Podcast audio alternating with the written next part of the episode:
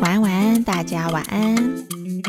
你正在收听的是《沟通的勇气》，我是勇气聆听人如凡。下个星期就是农历年节了，有些朋友们非常开心，因为有了时间比较长的假期，可以让自己放下工作，回归生活，更可以有机会和亲朋好友相处，享受彼此的陪伴。而也有些朋友呢，开始焦虑了。假期一长，需要和观念差异很大的家人们长时间的相处说话，也会需要和一些平时不常往来的亲戚互相拜访。当还没有足够的默契和情感基础的时候，要怎么样轻松又自在的聊天互动呢？今天就来和大家分享一下我自己会用的小方法，一起来听听看吧。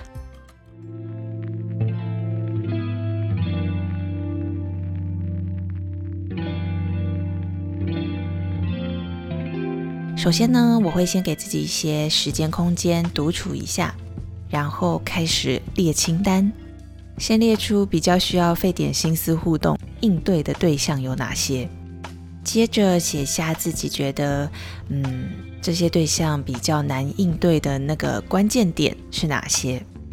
比如说，有些对象很喜欢打探一些私人的问题。而有些对象则是很喜欢用对话创造一种竞争的感觉，比来比去、嘴来嘴去的感觉；而有些对象呢，则是喜欢表达愤怒和抱怨，还有各种嫌弃。我写下这些对象和各自比较难应对的关键点之后，就会事先来做一些准备，拟定春节期间跟他们互动的策略。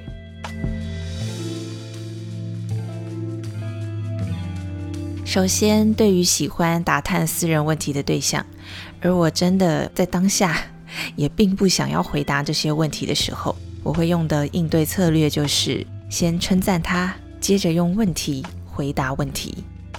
比如，比如对方问说：“啊，什么时候要买房子啊？啊，什么时候要结婚啊？啊，什么时候要生孩子啊？”我的回应方式就会是：“好问题耶！啊，你那时候买房子看房看了多久？”或者是好问题耶，啊，你结婚那个时候请几桌会不会很麻烦？还有还有，好问题耶，啊，生小孩会不会很累很麻烦？我会用问题回答问题，接着在对方的回答的内容里面继续问他问题，等于是邀请对方继续讲他的故事，继续讲他想讲的内容。这样一来，我就不用主动的回答那些问题，只需要聆听就可以了。就能够帮助我减轻一些心理压力。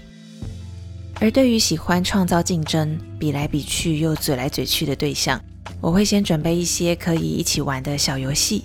比如说，我会去买戳戳乐的道具，先把里面的那些塑胶的小礼物拿出来，再放一些写了中奖的纸条和写了吉祥话的纸条进去，连同一些小礼物带到聚会现场，让大家一起玩。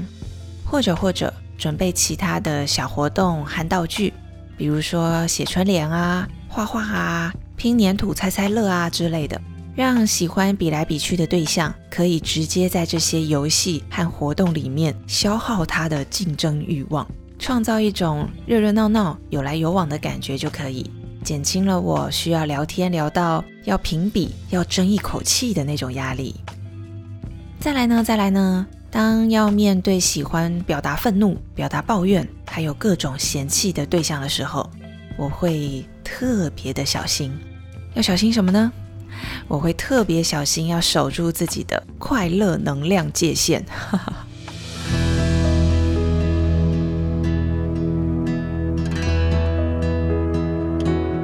因为啊，听了太多的抱怨、愤怒，还有嫌弃的话语，我一不小心。